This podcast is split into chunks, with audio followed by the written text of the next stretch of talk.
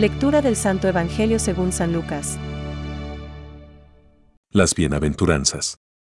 Entonces Jesús, fijando la mirada en sus discípulos, dijo, Felices ustedes, los que ahora tienen hambre, porque serán saciados, felices ustedes, cuando los hombres los odien, los excluyan, los insulten y proscriban su nombre, considerándolo infame, a causa del Hijo del Hombre, alégrense y llénense de gozo en ese día, porque la recompensa de ustedes será grande en el cielo. De la misma manera los padres de ellos trataban a los profetas, pero ay de ustedes los ricos, porque ya tienen su consuelo, ay de ustedes, los que ahora están satisfechos, porque tendrán hambre, ay de ustedes cuando todos los elogien. De la misma manera los padres de ellos trataban a los falsos profetas. Es palabra de Dios. Te alabamos, Señor. Reflexión. Bienaventurados los pobres. Ay de vosotros los ricos. Hoy, Jesús señala dónde está la verdadera felicidad. En la versión de Lucas, las bienaventuranzas vienen acompañadas por unos lamentos que se duelen por aquellos que no aceptan el mensaje de salvación, sino que se encierran en una vida autosuficiente y egoísta. Con las bienaventuranzas y los lamentos, Jesús hace una aplicación de la doctrina de los dos caminos. El camino de la vida y el camino de la muerte. No hay una tercera posibilidad neutra. Quien no va hacia la vida se encamina hacia la muerte. Quien no sigue la luz, vive en las tinieblas. Bienaventurados los pobres, porque vuestro es el reino de Dios. Lucas 6:20.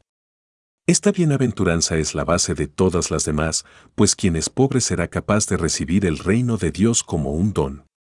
Quien es pobre se dará cuenta de qué cosas ha de tener hambre y sed. No de bienes materiales, sino de la palabra de Dios. No de poder, sino de justicia y amor. Quien es pobre podrá llorar ante el sufrimiento del mundo. Quien es pobre sabrá que toda su riqueza es Dios y que, por eso, será incomprendido y perseguido por el mundo. Pero, ay de vosotros, los ricos, porque habéis recibido vuestro consuelo. Lucas 6:24. Esta lamentación es también el fundamento de todas las que siguen, pues quien es rico y autosuficiente, quien no sabe poner sus riquezas al servicio de los demás, se encierra en su egoísmo y obra el mismo su desgracia. Que Dios nos libre del afán de riquezas, de ir detrás de las promesas del mundo y de poner nuestro corazón en los bienes materiales. Que Dios no permita que nos veamos satisfechos ante las alabanzas y adulaciones humanas, ya que eso significaría haber puesto el corazón en la gloria del mundo y no en la de Jesucristo. Nos será provechoso recordar lo que nos dice San Basilio. Quien ama al prójimo como a sí mismo no acumula cosas innecesarias que puedan ser indispensables para otros. Pensamientos para el Evangelio de hoy. Lo que hay que temer no es que se os maldiga, sino que aparecierais envueltos en la común hipocresía. Entonces sí que os habríais vuelto insípidos y seríais pisoteados por la gente. San Juan Crisóstomo.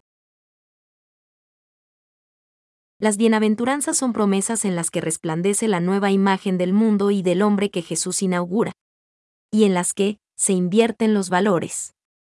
Cuando el hombre camina con Jesús, entonces vive con nuevos criterios. Benedicto XVI. Las bienaventuranzas están en el centro de la predicación de Jesús. Con ellas Jesús recoge las promesas hechas al pueblo elegido desde Abraham pero las perfecciona ordenándolas no solo a la posesión de una tierra, sino al reino de los cielos. Catecismo de la Iglesia Católica, número 1.716.